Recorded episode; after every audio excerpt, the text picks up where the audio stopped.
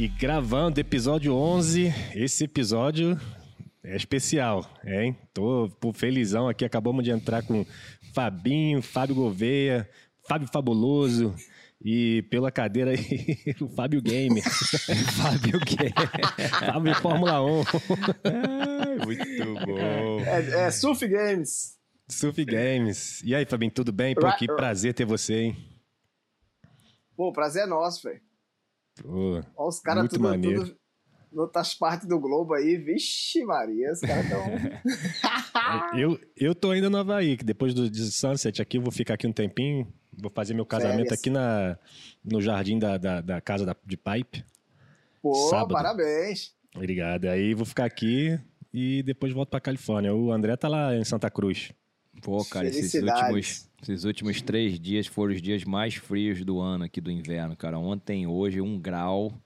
Tá, o bicho pegou, cara. O bicho pegou, desceu toda a temperatura. Até que não tava ruim, não, cara, esse inverno. Mas esses dois dias matou a pau mesmo. é Sinistro. Você é doido, você e é pra doido. surfar? E pra surfar, meu amigo, nesse frio? Coragem. Diz Ó, aí, vou ó. te- Na, na época que você competia aqui, o campeonato era em janeiro, não é isso? Aham. É. É frio Cara, eu vou também. te né? Vou te falar que a primeira vez que eu fui em Santa Cruz, eu jurei que nunca mais voltava. ainda, vol... ainda voltei um ano. Eu digo, você é doido? Que diabo que os caras fazem campeonato aqui, meu irmão? cara, congelava, velho. Ó, eu vou te falar. O doido do Picuruta, não sei se ele fez uma aposta com alguém, o que foi, caiu só de short e João, compadre. Mentira. Mas também de- depois teve uma hipoter- hipotermia. Passou uma Hipotermia. hora e meia na água ainda, mas depois teve uma hipotermia, hipotermiazinha. Teve. Sinistro. Você usa o que aí, o André?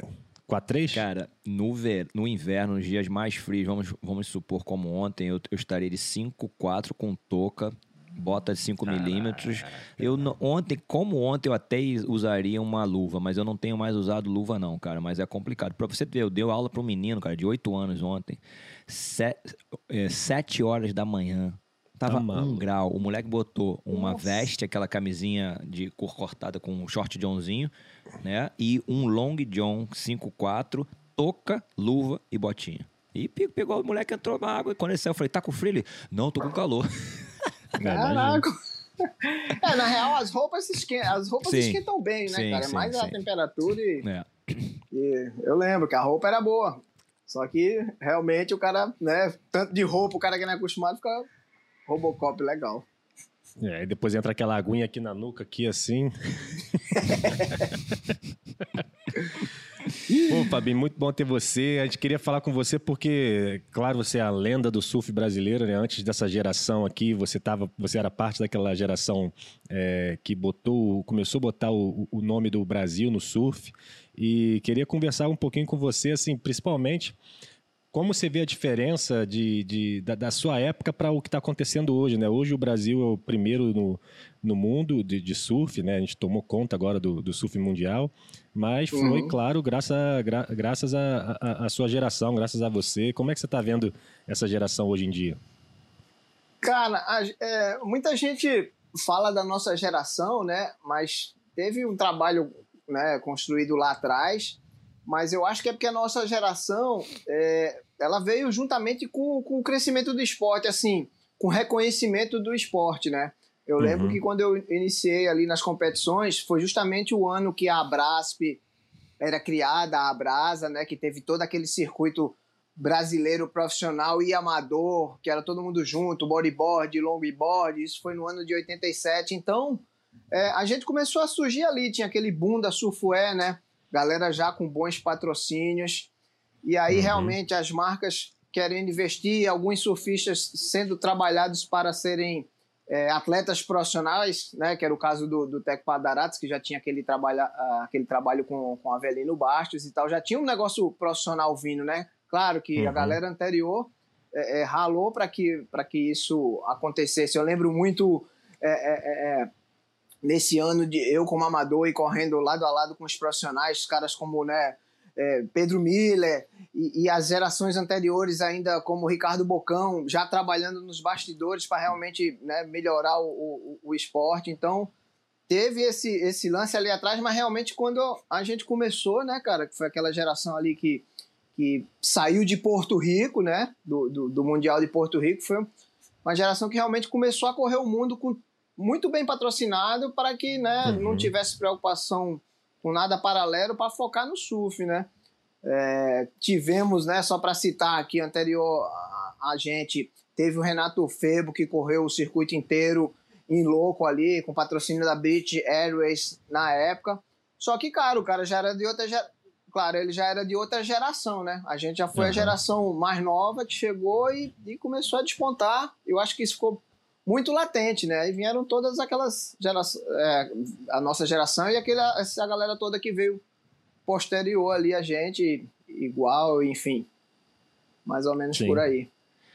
É, a geração uma... de vocês, assim, é, era meio que na hora que surgiu esse. Não surgiu, né? Mas ficou muito mais aparente, assim, essa, esse estilo de vida do surf, né? A galera, todo mundo queria, queria participar. Uhum. As, as roupas de surf ficaram as mais famosas do mundo, o, o, o é. estilo de vida. E parecia que vocês se divertiam muito naquela época, né? Era, era, era uma coisa é, é, unida, né? É, é similar ao que está acontecendo agora com os brasileiros agora, mas naquela época parecia uma coisa nova, né? Era uma coisa mais é, é, divertida, assim, pelo menos no olhar dos fãs, assim. Uhum. Cara, assim, sempre foi divertido, mas sempre foi com muito profissionalismo. Assim, a gente, claro, a gente aprendeu tudo no circuito. Nós não éramos profissionais, né? Nos profissionalizamos, seguimos direto para o circuito eu cito o Teco porque ele realmente foi um cara preparado, ele foi antes morar nos Estados Unidos, é, é, fazer, né, estudou e frequentou a NSSA, que era aquele circuito é, é, amador americano que era super forte. Então ele, ele, ele foi um cara assim, já foi preparado, né, cara? E, e, e... Só que essa geração vinha nesse espelho de, de, de ser profissional, né? De realmente uhum. começar a construir uma imagem né, no, no Brasil de, de, de, competidor, de surfista profissional, principalmente é, ganhar o mundo, né, conseguir melhores resultados. E, e, e tinha muita gente sempre é, é, é, cobrando, mas também botando, botando fé. Né? Teve um trabalho muito bom ali é, de associações, né, do pessoal que, que organizava circuito brasileiro. Tinha um boom ali de, de técnicos de surf na época o Marcos Conde, o Avelino Bastos, o Dinisiose e tantos outros, o Truta, outros caras que vieram também, o pessoal é, que tinha equipe tal e country, foi, foi um boom ali, né? Mas assim, como, eram, como éramos novos, a gente. Eu, eu respirava muito surf, cara. Curtia muito surf, Sim. claro. Eu já encarava como trabalho, porque eu já né, tinha aquela perspectiva de que seria minha profissão e eu queria estar sempre ali. Mas era sempre uma, uma diversão, cara. Então, assim, ainda era leve, né? A diferença dessa, dessa geração agora é que está muito mais profissional. Por exemplo, na nossa época ali, você ainda conseguia, de certa forma, se sobressair com talento, né? Uhum. É, claro, quem, quem fazia alguma coisa a mais, que eram poucos, né, conseguia conciliar o talento saía na frente. Mas muitas vezes a gente via galera mais largada, noite ou sem treinar, mas surfava pra caramba, tinha talento, chegava na hora da bateria resolvia, né? Hoje em dia tem, tem essa diferença aí e tem muita visibilidade que você realmente não, não, não pode sair da linha, né? É, acho que naquela época era mais desprendido. Hoje realmente é uma profissão, né? A gente seguiu carreira ali aprendendo, né? No circuito mundial mesmo. E e uhum. a galera hoje já tem uma cartilha, claro, são outras diferenças, são outras obrigações, são outros desafios, são outras concorrências, né? Mas era basicamente isso aí. Você é shaper, né, cara? Você se tornou, é, consequência um do, do, do, começo, né? Sim, ele participou de, de, do lado do começo, pode mas falar, hoje em dia, você sendo shaper, eu gostaria que você falasse justamente dessa diferença das pranchas da sua época para as pranchas de hoje. O que, qual que uhum. você achou que mais a maior mudança que nós tivemos em relação à sua geração, à geração atual, não só no tamanho da prancha, mas quilha, porque hoje em dia é removível, naquela época não era, uhum. laminação, bloco e tudo mais. Eu acho que queria que você falasse um pouquinho mais sobre isso, a diferença da tua época para hoje em dia. Uhum. Cara, é uma curiosidade das antigas é que sempre tinha aquela parada de os, o próprio surfista fazer sua própria prancha, né, cara? Não tinha tão, não era tão diversificado o mercado. Eu já, eu já meio que cresci escutando isso, né? Via caras como Daniel Friedman, Rica de Souza, Bocão, E tantos outros lá fora também, como, como Glenn Winton. É, na minha, eu comecei a, a shapear cedo, logicamente eu parei depois porque não dava para você conciliar circuito mundial, shape, eu casei cedo também, família. Mas eu lembro que tinha esse gosto, assim, e até mesmo o Glendon, Glendon Ringrose era um dos caras. Yep. O Ringrose era um yep. australiano, um dos contemporâneos ali também, que também shapeava suas próprias pranchas e tal. Era um lance bem interessante, mas isso era interessante porque você acabava entendendo muito de equipamento, né, cara? Então, eu acho que facilitava bastante na hora de escolher um equipamento e tal. É, é, mas realmente era coisa bem, bem difícil. Mas o material, cara, evoluiu muito. Eu lembro muito tempo atrás que a gente escutava falar que tinha prancha de epóxi, o Daniel Friedman já fazia muito tempo atrás. Eu mesmo fui apresentado das pranchas de epóxi é, no início dos anos. Desculpa, na década de. de aliás, no meu primeiro ano de circuito, em 88, né? Eu conheci umas pranchas epóxi lá da Project, lá na, na França. Quem até me levou foi um, um, um dos ídolos do, do, nosso esporte, o Felipe Dantas, nordestino, era um ídolo uhum. do nordestino. Ele me levou nessa, nessa, nessa fábrica lá. E eu fiz as pranchas lá e, cara, era uma prancha que voava e tal, mas a dificuldade daquela época de você ter um material para consertar essa prancha nos cantos me inibiu de surfar com aquela prancha. E era uma uhum. prancha que me ajudava. Eu tive vários bons resultados com ela, porque ela era muito leve, né? Uhum. Mas você vê, não tinha, não tinha como consertar ela quando quebrava. Eu viajava com um tubinho de araldite, que dava para fazer aquele remendo é. básico ali, mas é, acabei abortando essa situação, né? E era um material muito bom, que veio hoje para ficar, né, cara? Você pega aí Sim. Uma, uma legião de surfistas usando muito epóxi em ondas fracas e outros em ondas maiores, enfim. O material evoluiu muito, as placas ficaram melhores, as resinas e, e, e, todo esse intercâmbio, né, cara, mundial fácil. É, é, é todos os shapers, shapers daqui vão para fora e fazem lá. No caso é o Ricardo Martins, o outro Xanadu também, que mora na América há muito tempo, mas uhum. né, saiu daqui e vivia viajando, e outros shapers que vêm de fora também fazer aqui. Então, cara, é, evoluiu muito. Prancha sem longarina, é, uhum. é, aí nego trabalhando com a flexibilidade. Logicamente, o, o, o encaixe das quilhas veio para ajudar muito, né? Na facilidade em transporte de prancha, mas justamente na performance, você ter um modelo só e poder usar em uhum. várias ondas, tamanhos e tudo, né? Mexendo nas quilhas. Uhum. Muita coisa interessante, cara. É assim, é, eu não sou um cara que, que fico diretamente procurando saber de material, porque eu sou, eu sou, eu sou um surfista fabricante, né? Não sou um fabricante surfista, ainda, é ainda sou um surfista fabricante. É então, assim, eu terceirizo laminação e tal, então não estou em louco. É, é, é, Tentando. Sabendo da laminação. O meu é mais é, o shape ali, ajuste em casa e testar e viajar hum. e fazer prancha pra galera. Mas não para, né, cara, de, de, de evoluir. Eu acho que a, a, maior evolução foi mais essa vinda do Epox e mais essa é, é, aquela transformação que teve ali no, no, no meio né, do, dos anos iniciais, nos anos 2000 ali, com Kelly usando as quadriquilhas, uhum. né, com aquelas pranchas menores e... e, é. e enfim, acho... é, é... Liga.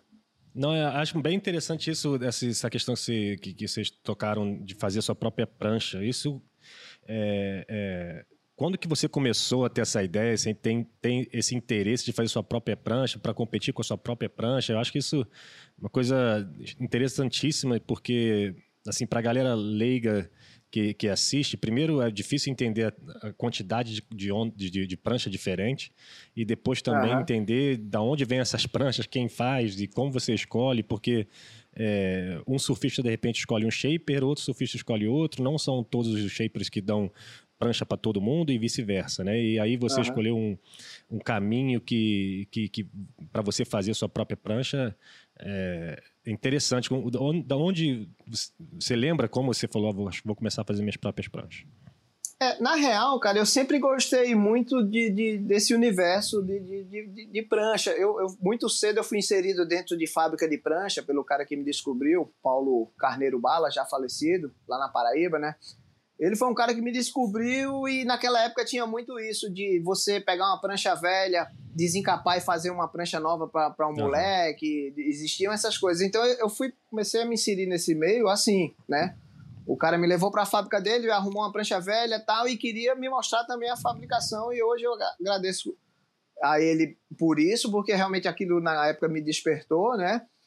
E eu fui porque eu gostava muito. Eu fazia chaveirinho para vender na escola. Shapeava mesmo, pegava o um bloquinho pequenininho, shapeava, laminava, fazia todo o processo, só que em chaveirinho. Maneiro, maneiro. E ali o moleque ainda, eu, eu, eu é, trabalhava nas minhas pranchas, eu lixava, só não laminava, sabia fazer os consertos, mas não laminava porque o moleque, e era um processo, né?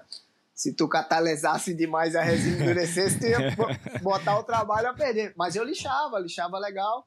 Claro, você podia dar um, um, lixar demais e tal, mas eu tinha mais cuidado, era menos perigoso. Então eu lixava minhas próprias pranchas, isso muito tempo atrás. Mas a importância, cara, de você estar tá envolvido assim com equipamento, entender shape, é a mesma coisa de, de para citar um exemplo, um piloto de Fórmula 1 entender do carro, entender do motor, né? Saber fazer uhum. aquele ajuste uhum. fino e tal.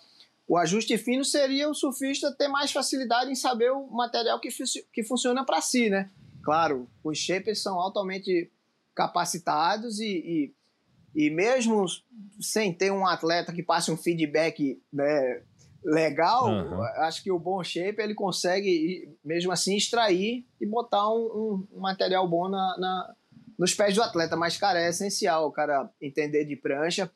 E aí é justamente uma das coisas também que, que, que hoje em dia é, pode deixar o surfista um pouco na frente uhum. de um outro ali que né, que, tão, que tá brigando e, e, e, pô, se o cara né, consegue ter um, um ajuste fino. A gente viu muito isso aí nas etapas de pipe, né? Escolha de prancha ali. É, Até sim. um cara que a gente cita é o, o Caio Ibelli, é, uhum. é, porque é um cara que já trabalha com prancha também, já fez algumas pranchas. Claro, o cara na loucura você não, não, não consegue é, é, trabalhar diretamente, mas ele já fez algumas pranchas, tem um trabalho muito bom com, com, com o Pedro Bataglin agora, né, cara?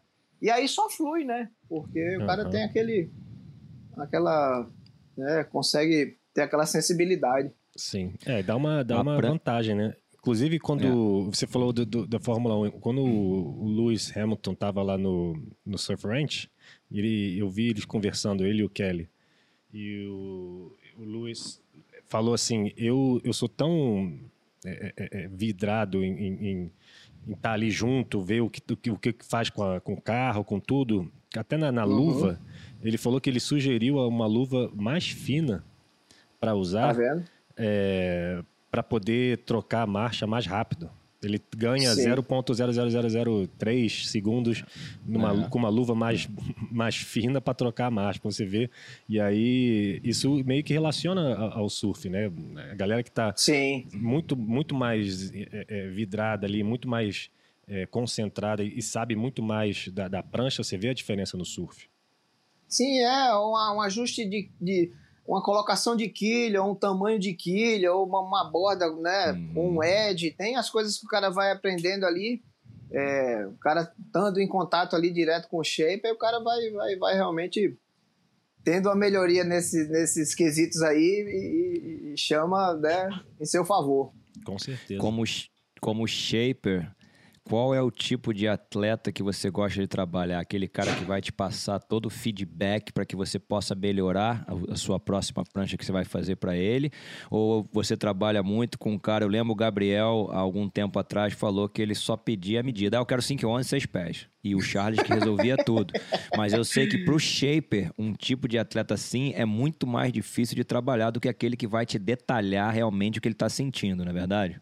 É, o, no caso do Gabriel, acho que não é nem tão difícil, porque eu acho que ele, ele sabia a prancha dele mágica, né? Que, a, dava para ver que a prancha dele tinha um, um volumezinho a, a mais, hum, assim, e quando é desse aspecto, assim, acho que fica mais fácil, né? Mas, cara, a melhor coisa é quando realmente o atleta passa um certo feedback, né? É, é, ou então que o, que o shaper consiga ver o atleta, né? Ele tá na Sim. água, tá vendo o vídeo direto, mas, cara, se, se passa o feedback é muito melhor, muito, fica muito mais fácil de, de, de acertar o material e de fazer os ajustes a curto prazo, né? Porque muitas uhum. vezes um atleta pega uma prancha, demora um pouco para dar um feedback, aí nesse meio termo o cara também já mudou um pouco, né, cara? Porque existe muito isso, ou, ou, ou pegou mais massa muscular, ou às vezes, uhum. né, engordou mais ou emagreceu mais, né, independente do estilo de vida do cara.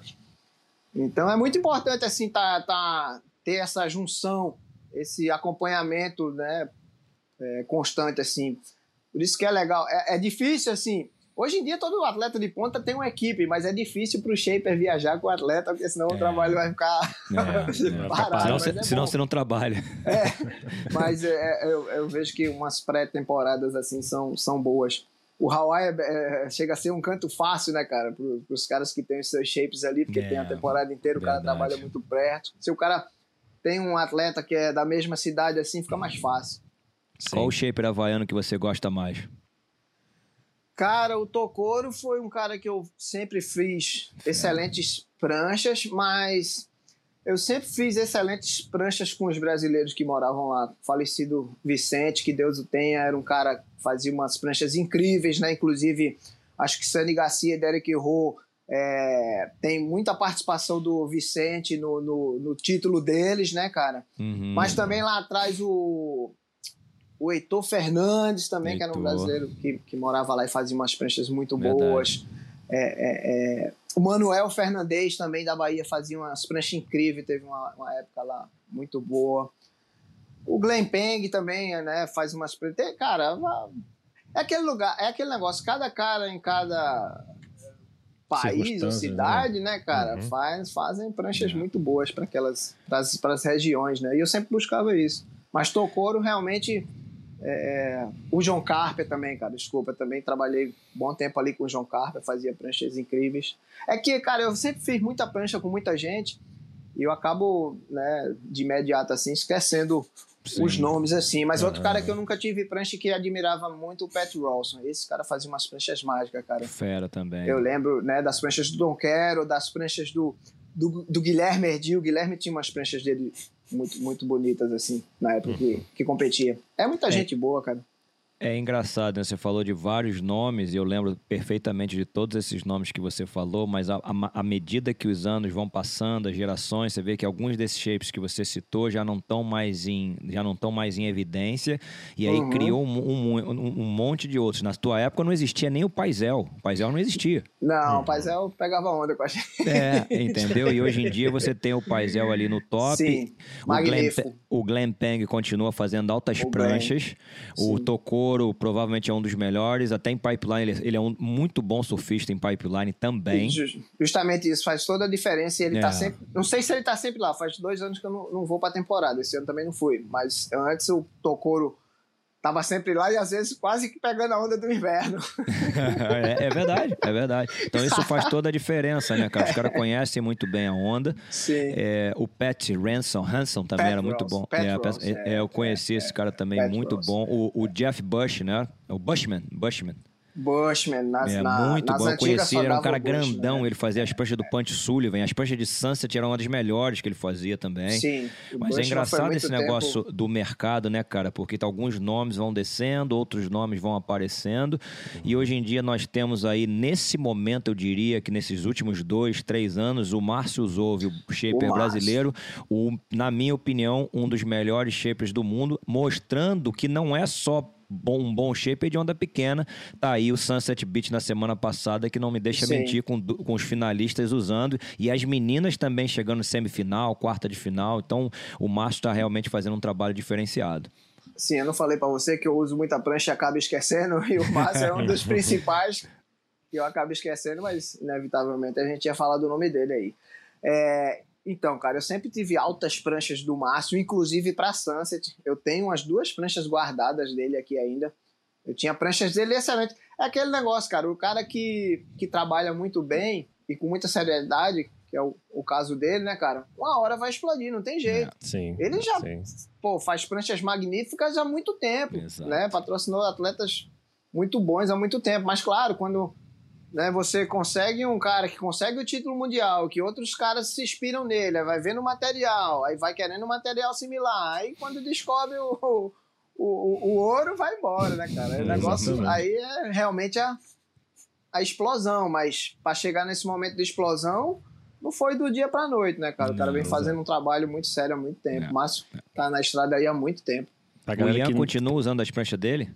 O Ian continua, adora as pranchas do, do Márcio, faz muito bem com elas. Já faz muito tempo que ele, que ele vem usando. Já usava esporadicamente, assim, fazia com alguns shapes, usava uhum. esporadicamente.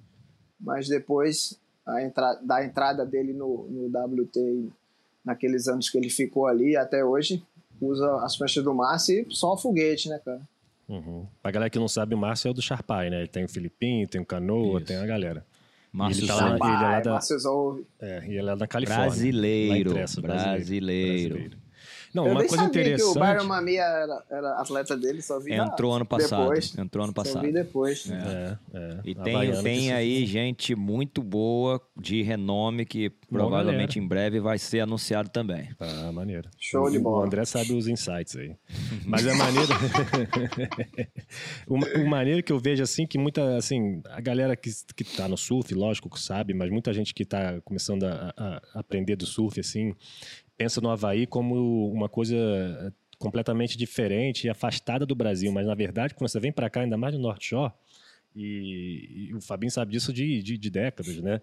A quantidade de brasileiro que vive aqui, a, a cultura brasileira que tem aqui também, é, inspirada no surf e ajudando ao surf, é, é gigante, né? E você, né, Fabinho, vem, vem, vem para cá desde os anos é, 80 é, e- É. E, conhece aqui muito bem. É, é, é, eu fico é, muito feliz de de estar aqui no Havaí sempre e, e, e ver essa conexão que o Brasil tem com, com o Havaí, né? Tem muito brasileiro aqui bem respeitado, tem muito brasileiro aqui que é considerado é, local pelos havaianos, tem os brasileiros que, que, que chega aqui. O Caio, por exemplo, quando ele vem para cá, ele fica na, na, na casa de- dos locais, ele, ele pega o carro dos caras. É, é- é- é- é, a gente tem essa. Tá em essa casa. é, tá em casa. E, e, você também, né? Quando você vem para cá, você é tratado como local. A gente tem essa conexão com o Havaí muito bem. É, ainda Rapaz, mais como, no como local é difícil. Como local é difícil, né? Ninguém, ninguém é tratado realmente como local, mas assim, é, cara, quando você vai para um local que você respeita todo mundo e, e- né, admira, né, faz tudo corrente, faz tudo Uhum. correto, interage com o pessoal da, da maneira correta, você acaba curtindo muito e sendo é, respeitado, né? Acho que é, é aquele negócio, a velha história. O Brasil é muito parecido, brasileiro é muito parecido com o havaiano nesse Muito, quesito de, de, de, de, de, de posse, de, de, de curtição em geral, né, cara? De, de, Aham. de preservar, alugar e tal, É. essas paradas. Então, assim. E, e, e aquela. E, a- e o espírito guerreiro, né, cara? No, no, no caso de estar pegando onda, querer pegar a maior onda, tiveram brigas no passado, mas à medida que o tempo ia passando, a galera ia, né, fixando residência. é, as, Uhum. as pessoas se, se convi, né, o convívio do dia a dia, Uhum. no supermercado, na água, É. não sei aonde, os caras vão se conhecendo e ver que, pô, todo mundo. é, quem tá ali é porque realmente ama e, e não vai pra lá pra estragar, vai pra somar, né? Vai pra fazer o ambiente bom, né? E aí é isso, cara. Hoje em dia é justamente isso. A comunidade brasileira no Hawaii é uma comunidade bastante respeitada, né, cara? Uhum. Se entrosam muito bem. Hoje em dia as famílias já já estão É, entrelaçadas. É. E é maravilhoso de ver porque teve muito perrengue no passado, mas esses perrengues do passado é tudo pra gente dar risada. É isso que eu ia falar. Você é, provavelmente muita viu. história. É, é, você provavelmente tem umas histórias boas do perrengue do passado aqui na, na, no Havaí que só você sabe. Conta, É, uma aí mas- pra, conta uma pra gente, pô. Ah, não, esse negócio de, de ah, botar o cara pra fora d'água e de você saber que aquele cara que, quando tá no pico, aquele cara vai te olhar, vai saber que tu é um brasileiro e vai botar pra fora d'água. Aí tinha nego que já fazia de sacanagem também, né, velho? Então, Ah. assim, mesmo respeitando, mesmo Uhum. nunca entrando na onda de ninguém e tal, aquela coisa toda.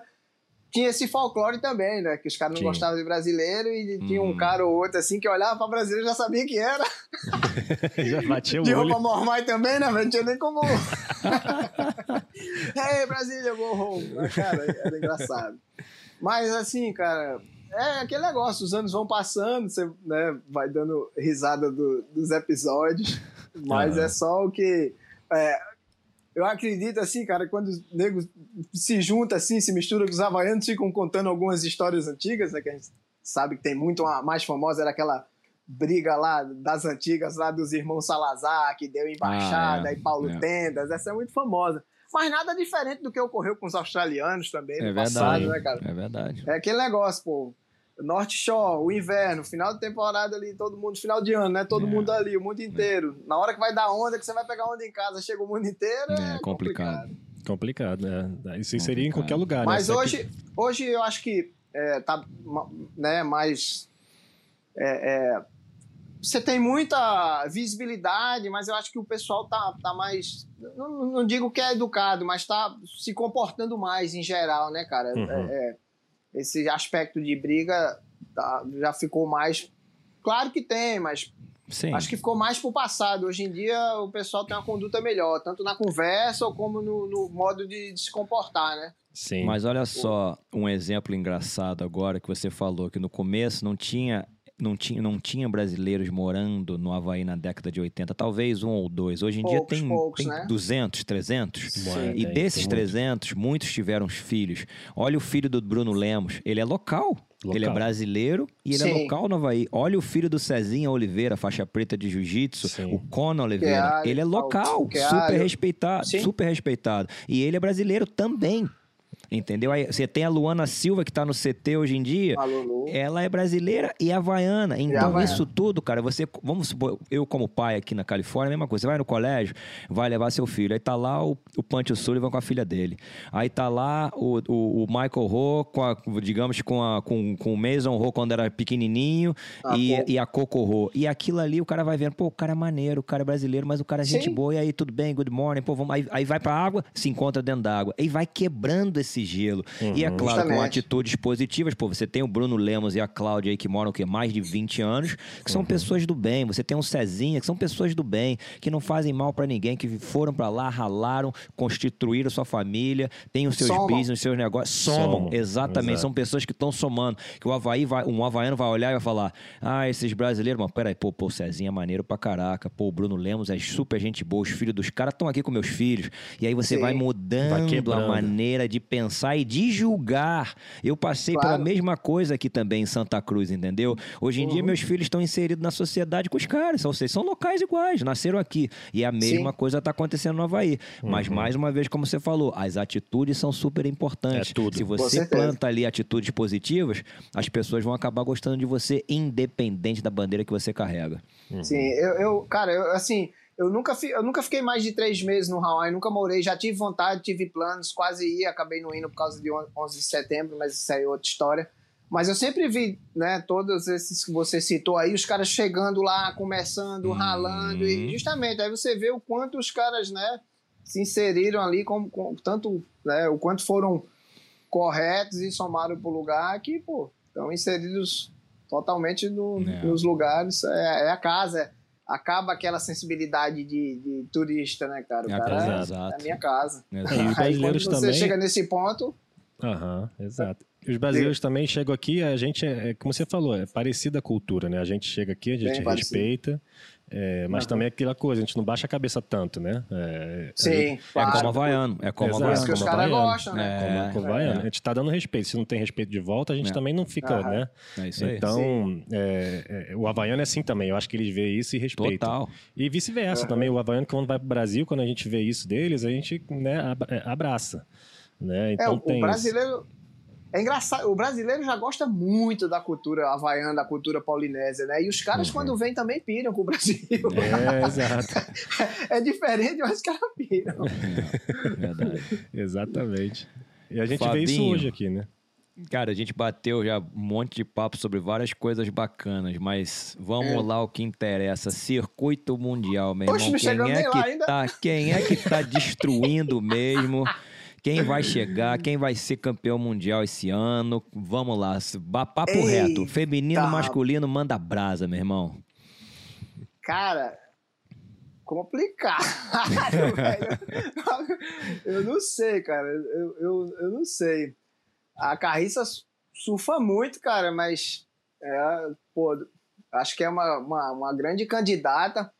A gente teve o vice da Tati o ano passado, Uhum. Mas é, é, essas meninas novas aí agora também, né, cara? Gabriela, São boas, cara, são boas. Pô, a, a Luana surfa bastante também, cara. Fez, Uhum. fez uma estreia ruim em Pipe, mas em Sunset já surfou Destruiu. muito. Eu- é muito cedo pra dizer, cara. Sim, Tem muitas sim. provas ainda. Eu não sei. É, o masculino, o Gabriel com certeza fez uma falta ali, mudou um pouco ali, né? O, o Aham. segmento do evento. Pô, a gente viu o Kelly ganhando, depois viu ele não, não né, se dando bem ali em, em Sunset, viu o Aeromania, pô, quebrando, cara, e Caio também, aí fica aquela confusão né, da obrigação da WSL ter que botar esses caras nas provas. é, é, cara, verdade. o John John, pô, cara, eu, eu, acho que é um grande candidato. O Ítalo também, o Filipinho também, mas eu acho que tá cedo ainda, porque começou é. diferente, né, cara? Deu uma é. reviravolta aí né, é, no ranking aí, tá, começou de uma forma que a gente não, não tá acostumado a ver, né? E ainda tem o corte, né? Ainda tem o corte. Ainda tem esse diabo desse corte aí. ainda Meu tem o corte, amigo. Tu é ainda doido. Tem o corte. Esse corte é, é complicado, cara. Mas assim, é muito doido. Eu, como. É, eu, quando ingressei no circuito, cara, sempre tinha essas mudanças drásticas, assim. A, a primeira foi aquela. Quando eu entrei no circuito, era um circuito só e né? Eu entrei em 88 e em 92 teve aquele, aquela uhum. mudança, uhum. né? Passou a TQS e, WP é. na época. Uhum. E aquilo ali foi brusco ali para mim, só para citar um exemplo, quanto foi ruim para mim. Não é que foi ruim, foi decepcionante, porque você tem que se adequar ao que vem, né? E, é, quando eu entrei no circuito, cara, era aquela época do top 16 e back 14. Era uhum. muito difícil você ser um back 14 e um top 16, né? Aquele cara que tinha aquela eu lembro. Privacidade, é. aquela facilidade de entrar só lá na frente. Eu é. passei três anos para ingressar no top 16. Quando eu entrei, Eles os caras botaram os caras tudo junto. O cara que foi o 44, né? Teve a mesma facilidade que uhum. eu. Eu uhum. tinha finalizado o ano 13 terceiro, enfim. Tem essas mudanças. Aí, por exemplo, você entra no circuito esse ano. Aí no meio do ano já vai ter esse corte aí. Se você é. não foi bem, você não teve a oportunidade de pegar outras ondas que você poderia ser melhor, uhum. ter outra chance. É bem complicado, cara. Mas a galera nova que vai entrando, quando já recebe isso, né, cara, já vai com a mente para ser daquele jeito, né? Uhum. Sem dúvida. Então, Cara, você ganhou Sunset, escreveu seu nome na história do surf mundial e na história do surf brasileiro. Naquela época foi assim uma notícia bombástica que deu muito orgulho para todos nós. Mas a minha pergunta, essa, esse assunto está estourado. Você já conversou com ele durante mais de mil vezes na sua vezes na sua carreira.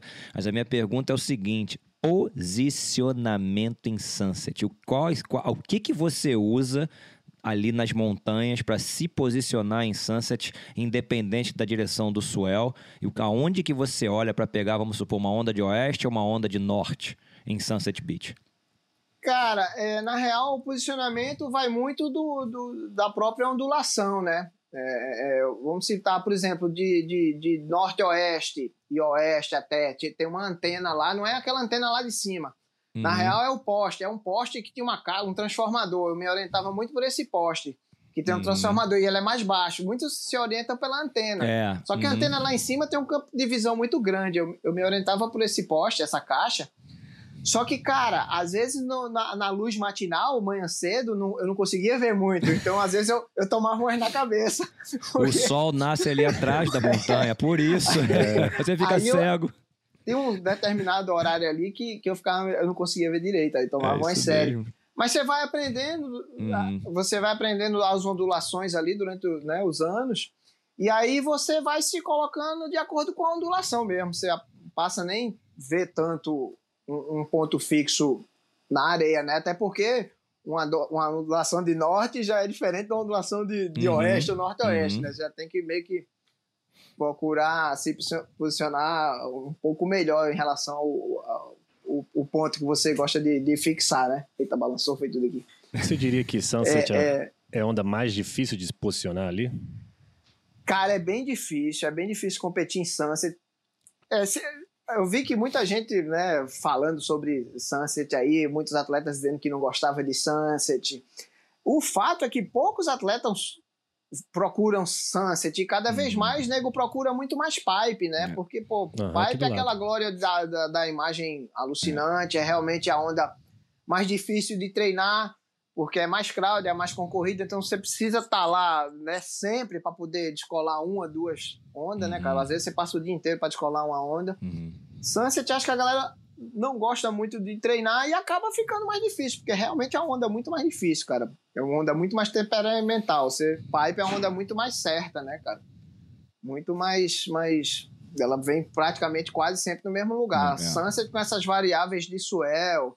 enfim, a bancada funda num determinado ponto e algumas bolhas, pedras. É muito difícil de competir ali e principalmente, cara, nesse mar que rolou aí nas finais, porque é aquele tipo de mar menor que fica a onda ali querendo dar em Sunset Point, querendo vir uma mais no inside de uhum. Sunset, às vezes um uhum. bolzinho ali mais fora. Cara, é muito difícil você. Aí tem que fazer a leitura de série, tem que prestar bastante atenção. Eu nunca tive muita paciência para cronometrar série, prestar atenção. Mas como eu surfava muito lá, eu, eu pô, tinha uma percepção já das ondulações que entravam.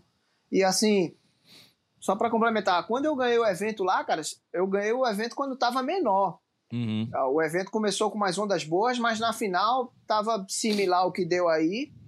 Na, acho até nas baterias iniciais do dia, só que um pouco menor, até às vezes vinha uma maiorzinha.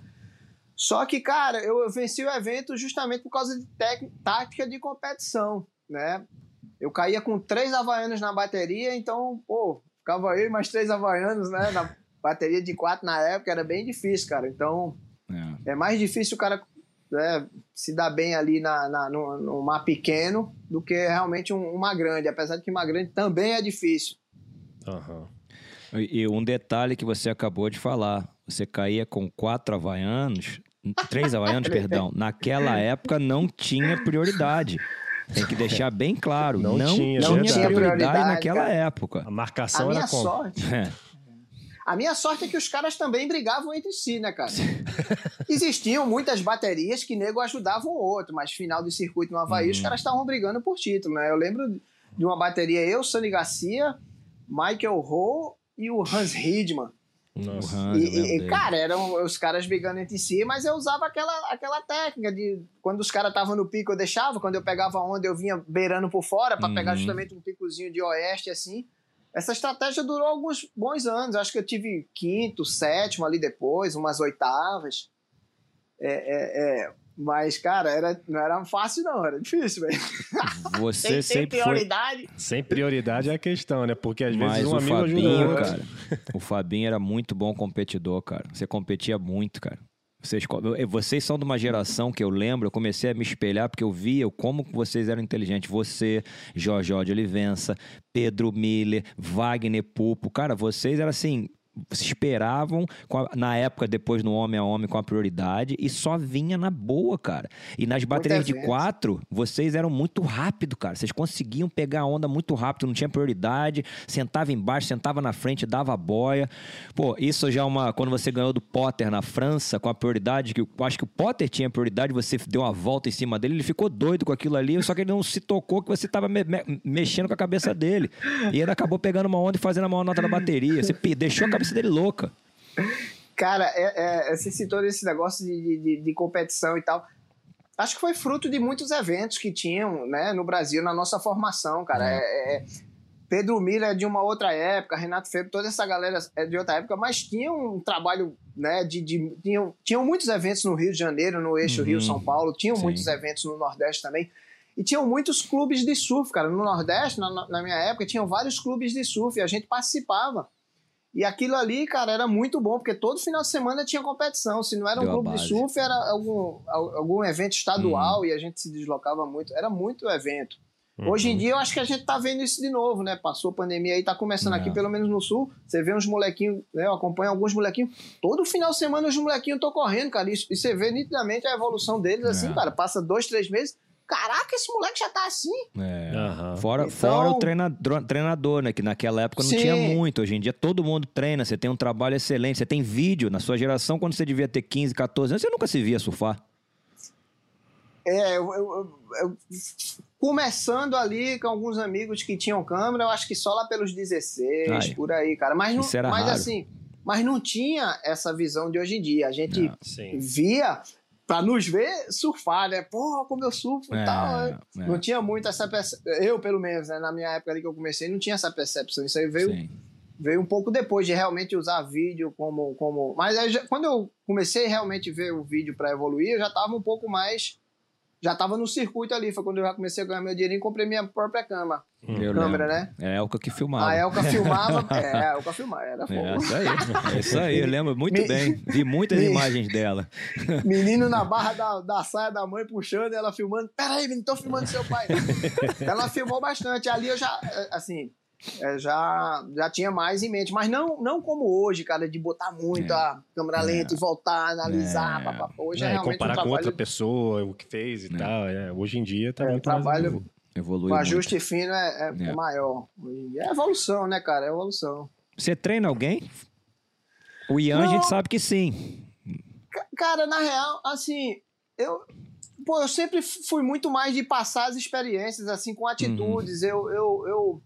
Quando eu parei de competir ali, eu fiz algumas viagens com, com, com os moleques, que eu já viajava com o meu, mas teve uma, tiveram umas duas, três temporadas no Hawaii que a gente levou uns moleques né, Eu conosco lembro, e eu ficaram conosco ali. É, ia, ia, ficavam alguns com a gente, e sempre tinha os agregados em volta Uhum. ali, né, cara? Uhum. Lucas Silveira ficou uma temporada, Cauê Wood, Luan Wood, Pedro Rosadel, Ícaro Ronque.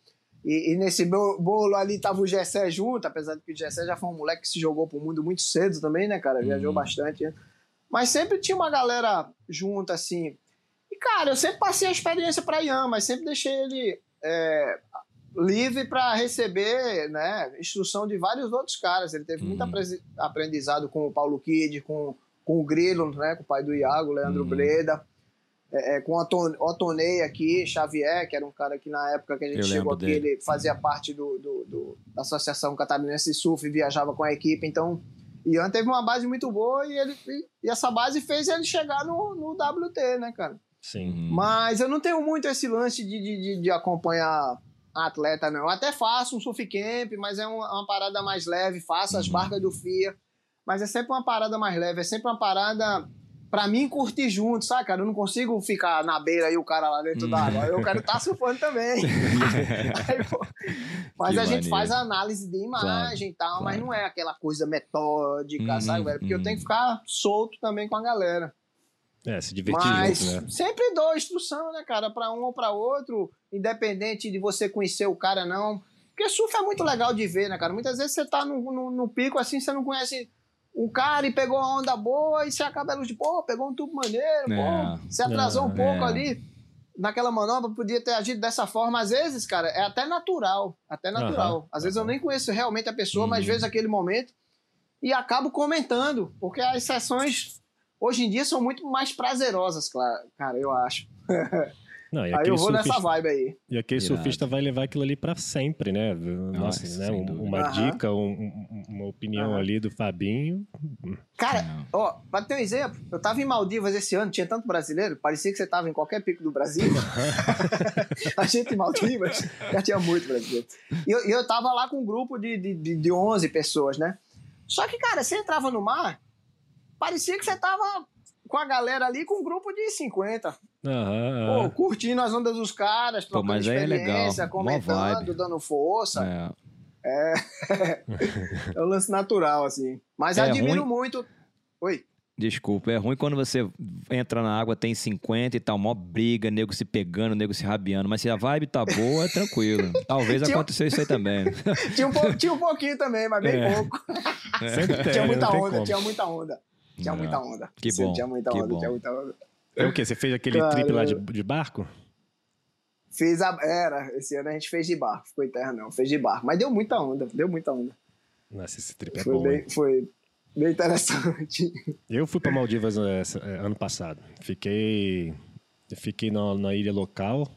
E aí eu surfei chickens, né? Chickens e tem aquele outro ali do lado. Cokes, chicken e cokes. Cokes. Eu não surfei Cara, cokes. Eu surfei chicken. Eu, eu peguei tudo aquilo ali com o Teco, sozinho, velho. Só ele, todas aquelas ondas Nossa. clássicas. O Teco Deus. foi antes. Teco foi, acho, que- acho que praticamente um dos primeiros brasileiros aí pra Maldivas, cara. É, Ele foi com o anos. John Carper. John Carper, na época, era aquele cara, era o Indiana Jones, né? Descobria as coisas e tal. Aham. O grande fotógrafo John Carper, né? Era um cara que realmente saía buscando os cantos que ninguém ia. E o Teco foi, uma da- foi com ele, acho que em 96. Acho que foi, ou 95, não sei. Acho que eu fui. E aí eu fui em 97. Conheci o cara que descobriu a Maldivas ainda, que era o Tony Sawyer, né? Que Aham. fundou ali o Pasta Point ali e tal, o cara já falecido. Mas na época que a gente foi, a gente pegava onda sozinho, cara. Meu Impressionante. Deus. Nossa, Meu Deus. loucura. O Pasta Mas Ponte. tem muito, tem. Eu Ah. surfei o Pasta Ponte lá, é, é- é privado, né? É- Era privado, naquela Long época Fush também? Cara, já era privado. Já era privado. Mas tinha pode- bem menos surfistas. É. Aliás, eu surfa, a gente surfava sozinho lá, mas era o único canto que a gente surfava com mais algum, al- mais algum surfista ali, porque era, cara, quase ninguém.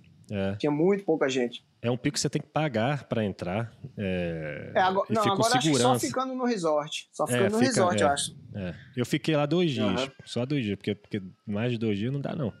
É caro. A onda é maravilhosa. cara. E aí é uma É, esquerdinha é caro, não tem ninguém. É. E aí Maravilhosa. fica com segurança ali, porque se chegar ao barco e alguém remar ali, o cara vai lá e tira. Nunca vi. Aonde nós chegamos? Já tentaram quebrar as patentes ali, os negócios, mas não conseguiram. E até eu vi que quando estava em aberto, os próprios guias, os outros caras, nem, nem faziam questão de ir lá. Mesmo estando aberto, eles não queriam ir, porque deviam ter alguma. alguma... É a galera australiana, né, que é dona ali do, do, do pico, né? Não. Cara, lembro. deve estar inserido com os, com os nativos também. Eu acho que ninguém Ah, é? tem posse ali sem ter um, um sócio. Deve ser meio que na- como na Indonésia, né? Eu não sei, eu não sei, posso estar falando besteira, mas É. devem ter o, Pra mim, o herdeiro muito, local. É, é, pra mim isso foi muito interessante. O cara falou assim: não pode remar, não, pode, não pode ir, não. O cara do barco ia chegar ali. Eu falei, que isso? Mas tem privado. muita onda, tem muito. Tem muita onda. Qual é aquela Tem outra ali? eu ali, aquela, aquela direita lá, que é pertinho, dá pra ir do Pasta Ponte ali, do lado. É, Sultans. Sultans. É, Sultans. É, Sultas é maravilhosa. Você foi remando? Não, não, o barquinho me levou. Ah, É. cuidado ali que passa uns barcos rápidos ali. Eu já fui remando ali umas duas vezes, vou mais não. tá passando muito barco Tava uma rápido. correnteza, Ah, nossa, na hora que a gente chegou lá, é uma correnteza sinistra. É, cara, sinistro. Correnteza ali pode ficar realmente fora de controle. Eu já vi uma situação de o barco ter que ir buscar o cara. É, Caraca. é, Senão ele não voltava. não volta. Não volta, não. Aí fica horrível lá, Pasta Ponte, tem que surfar Sultans. É maneiro Sim. lá, é maneiro. Quero Pô, voltar. alucinante, é uma das melhores. Tem que fazer Parece um direitinho. Sunset. Lembra Sunset, sabia? Uns Sultans grandes le- lembram um pouco Sunset. Um Sunset mais na manha, assim, esse ano lembrou bastante, cara. A gente pegou uns, uns mar lá de uns 8, 10 pés. Acho até que veio onda maior. É, eu Pô, cheguei tem com de fácil. pranchinha grande, né? Putz, só levei prancha pequena, cara. Me Caraca. lasquei. É, é porque eu nem eu imaginava que dava essas ondas lá. Cara, eu vou te falar que, assim, 8, 10 pés, mas eu vi uma série maior.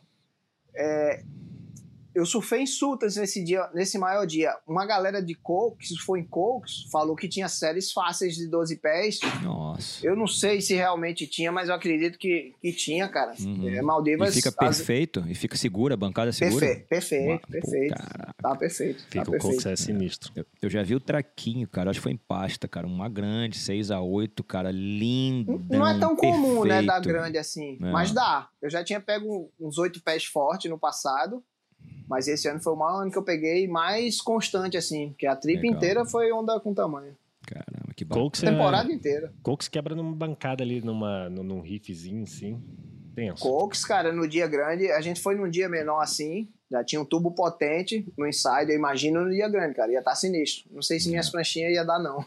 eu ia, tá com- eu ia, ia querer ter uma ganzeira ali. Porque é Fabinho, difícil, cê- né, cara? Você não pode levar muita prancha, né? Tem que É, levar é. é, três pranchas, quatro no máximo, que já fica complicado. Uhum. Que tipo de prancha você usa no dia a dia, o seu peso, a sua altura? Pra quem tá te escutando agora, meio que saber qual, qual o equipamento do dia a dia que o Fabinho usa. Cara, eu tenho 161, quando eu faço RPG eu vou pra 1, 161 e meio, mas eu, eu fico oscilando 70 quilos, 72, 72, depende do final de semana e das guloseimas durante a semana, né? mas, cara, assim, um, um- eu surfo, eu surfo com tudo, cara. Surfo de Uhum. alaia e surfo de longboard e de stand-up. Então, assim, não tenho muito uma litragem, mas minha litragem preferida pro dia a dia são 28 litros, 28 Uhum. e meio. É, mas a, né, pro meu peso e nível de surf seria 26 litros, 25, Uhum. 25,5, 26 litros por aí. Só que eu, cara, se eu vou com uma prancha com 26 litros, eu vou pegar, sei lá, um pouco, né, mais. Eu, cara, eu não vou pegar tanta onda como eu gostaria. Então, Aham. se eu vou com, com a litragem maior, com certeza eu vou pegar mais ondas. Aham. E, e eu, esse lance da velocidade, cara, né, vem me cativando muito desde que eu parei de pegar onda, desde que eu comecei a pegar muita onda com, com fish, né? Então a Uhum. prancha com volume te dá aquela sensação da velocidade de dropar, jogar lá pra cima e, e descer no highline e, e É. pegar aquela velocidade. Fácil de entrar na Então, onda, não precisa é. tanto esforço. Uma prancha com mais litragem te dá essa possibilidade sem fazer tanta força. E quando Uhum. você faz força, corre mais ainda. Aham. Então, é isso, cara. É, Eu acho que cada ano que passa eu ponho um, um litrinho, aí, litrinho, eu vou um meio litrinho. litro a mais. e eu passo muito isso pra galera que, que me acompanha nas trips, que eu vejo muito a galera presa na- nos modelos de, de, de, de prancha mo- modo competição, né, cara? A galera vê a High galera arrebentando no circuito High high performance. performance. A galera vê nego no circuito quebrando. É. E, cara, não é a mesma coisa. É nível de surf diferente, é preparação Uhum. física diferente, é muita coisa. E eu vejo que essa galera que insiste na prancha fina, que insiste na, na, na, né, na prancha similar dos caras que arrebentam, eu vejo essa galera pegando muito menos onda. Claro, tem caras que realmente gostam e não querem um material Uhum. diferente, não- às vezes não se sente bem, eu não, não sei, cara. Tem os caras que têm um bloqueio, mas aqueles que varam esse bloqueio são os caras que eu vejo se divertir muito mais, cara É. Uhum. quando pegar o material adequado. E aí, cara, entra outras coisas também, né? De um, shaper também. que pode não ser o shaper famoso, mas é o shaper que tá mais próximo de ti e que vai Uhum. fazer uma prancha que dê um retorno imediato para ti, aquele acompanhamento e tal. Eu tô nessa Sem também, dúvida. litragem maior para eu poder remar menos, entrar mais rápido e me divertir mais, porque eu não É. quero, né, lógico, não- nunca cheguei nem ser perto de profissional, e também tem, não tento e para mim o mais fácil para me divertir melhor. O, o melhor surfista é o que mais se que diverte. mais né, se cara? Essa diverte. gra- É, é, que justamente mais se é diverte. isso. É bem isso, É. cara, é bem isso. Não, não interessa se Eu- você dá um aéreo, pega um tubão, É. mas, cara, tu É. tá ali, tá na vibe. Melhor coisa, Tá melhor coisa. Sem dúvida. Eu concordo, cara. É, vindo pra Califórnia mudou muito a minha cabeça, né? Pô, cara? Califórnia, eu surfo, então? É, eu surfo de biquilha, eu surfo de monoquilha, eu surfo de. Eu adoro quatro quilhas, eu adoro. A velocidade é inacreditável, como a prancha, como a prancha tem velocidade, troca de borda fácil. Então, e, e geralmente as minhas pranchas, como eles chamam aqui nos Estados Unidos, de grovelers. Grovelers são as pranchas maroleiras, merrequeiras, como nós chamamos no Brasil, são mais gordinhas, tem mais borda. Eu uso mais ou menos 25, 25,5, que são mais grossas. O meu, eu- mais ou menos, eu uso 24, 24,2 de, de, de, de litragem. Mas na minha. É. Mas o bicho é, magrinho. é, só tem osso, cara. Só, tem osso. Só a aí, capa só tem osso. gaita. Só a capa do Batman e mais nada, É entendeu? igual meu amigo É, Juninho, Juninho Maciel. Eu sou tipo Juninho Maciel. Sou tipo Juninho Maciel. Juninho Maciel. Exatamente. Juninho, qual a litragem? 22 litros. É, o Juninho tá, tá, tá na menor. Mas se eu tivesse no Brasil, eu provavelmente usaria 22, 23, porque eu estaria, estaria de bermuda. Aqui não, tô de 4-3, Sim. tem botinha, Faz às vezes tem touca. diferença. Faz uma É, diferença. Muita gente não, mas- não pensa nisso, né? Exato, então Também. tem que aumentar a minha litragem. Às vezes É. eu falo até com o Márcio também, cara. Tem que pô, aumentar a minha litragem porque eu tenho uma roupa mais grossa, entendeu? Então tem- é, é diferente. Aham. Mas é o que você falou, cara. Bota um pouco mais de litragem, você vai gastar muito menos energia para pegar onda, você vai entrar em muito mais onda, você vai conseguir surfar muito mais as ondas e você muda um pouco de quilha. Biquilha ela voa, a quatro quilha ela voa. Quilhas ela voa. Então, cara, tudo isso faz toda a diferença. Aham. E às vezes, como você falou, a, a- a maioria dos fãs, eles ficam muito focados na prancha do Felipe, na prancha Sim. do Polorri, na prancha da Stephanie Gilmore. Sim. E esse tipo de prancha pode não trazer o nível de diversão para muitas pessoas. Ó, Exato. vou citar um exemplo. Quando o Ke- Kelly Slater apareceu, cara, naquela, né? Aquela destruição avassaladora dele, com as pranchas muito estreitas do Almec, cara. Uhum, uhum. Cara, aquilo ali era objeto de desejo. Muita gente afinou as pranchas. Eu afinei e me lasquei. Não tinha nada a ver com meu surf prancha fina. Foi onde eu me lasquei, Uhum. cara. E, e- e aí depois eu descobri, né? O que realmente funcionava pra mim era diferente e foi quando eu passei a ser um surfista muito mais feliz, né? Sabendo mais o material que eu queria. Tem essa variedade incrível de prancha que É. você comentou aí, cara, que muita gente que fica bitolada a um determinado modelo deixa de conhecer.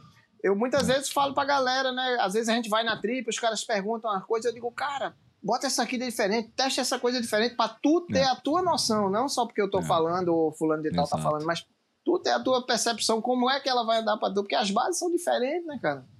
Tudo é diferente, Exato, biotipo, estilo de surf, Tudo. enfim.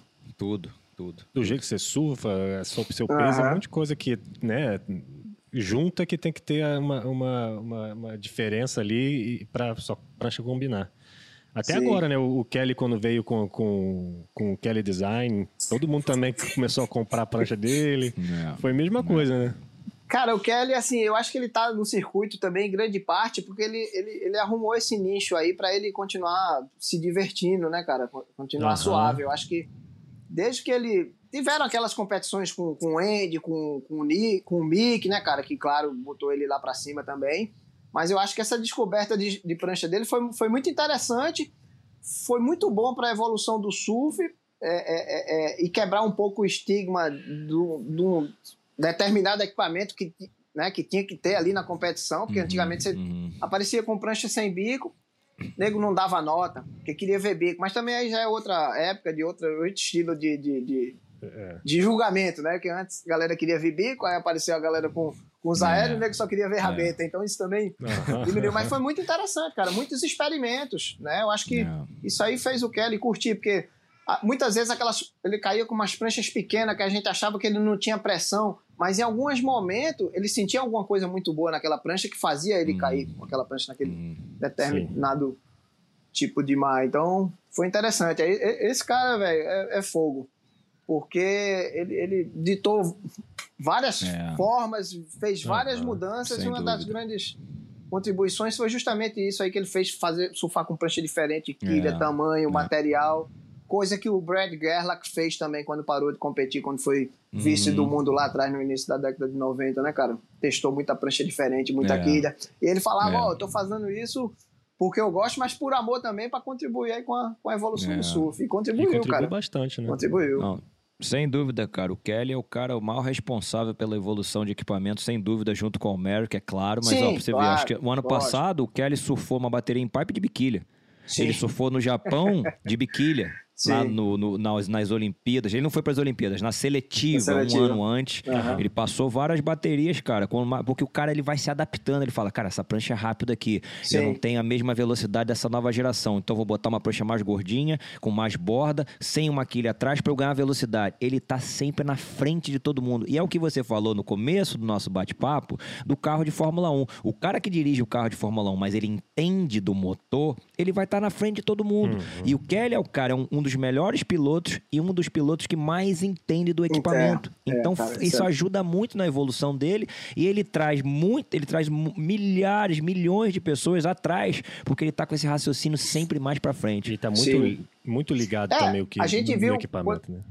É, desculpa, Felipe. A gente viu ali, cara, aquele, aquele Tahiti que ele andou bem pra caramba. Quando ele é. começou a usar as quadriquilhas, que uhum. cara saía fazia uns tubos absurdos é. e nego uhum. não entendia como. Ele é. ficou ali na. Teve um título a mais ali, né, cara? Por Sem causa dúvida. Dessa, dessa, dessa, Sem dúvida. Lá no Surf Ranch eu vi uma vez, ele saiu do, da água, aí ele falou: essa quilha aqui não tá funcionando bem. Ele tirou as, as quilhas e botou uma outra quilha que era muito igual. Não era assim, de pequena para grande. É, era uma muito igual. E ele falou: não, não tá funcionando certo. Ele só trocou a quilha que uhum. tinha um tamanho diferente, uma grossura ali diferente. É, e aí ele foi é. lá e surfou bem. Do jeito que ele está conectado com o equipamento é, é um, um, nível é, a mais. Tem muito conhecimento, cara. Tem muito Sim. conhecimento. É, tem muita gente que tem conhecimento, cara. É, é legal. Veja é, o cara, demais. o Guga Ruda é um cara que tem com Guga, o, o Binho Nunes, que começou a fazer prancha agora, sempre, sempre foi psico com, com quilhas.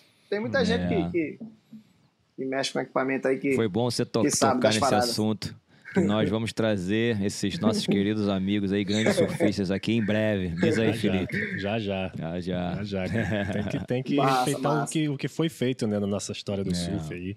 Com Fabinho, ah, é bom, cara. tem muita coisa mundo. maneira. Eu, pô, quando eu vejo as histórias da galera lá atrás, pô, eu fico vendo os posts do Rico de Souza, cara, no Instagram dele. Cara, é uma viagem no tempo, é bom demais. É, é. Pô, é. escreveram uh, os seus nomes na história para sempre, né? A fundação ali, a base do, do, do surf, uhum. isso é fenomenal. Sim. Né? Pô, e, Sim.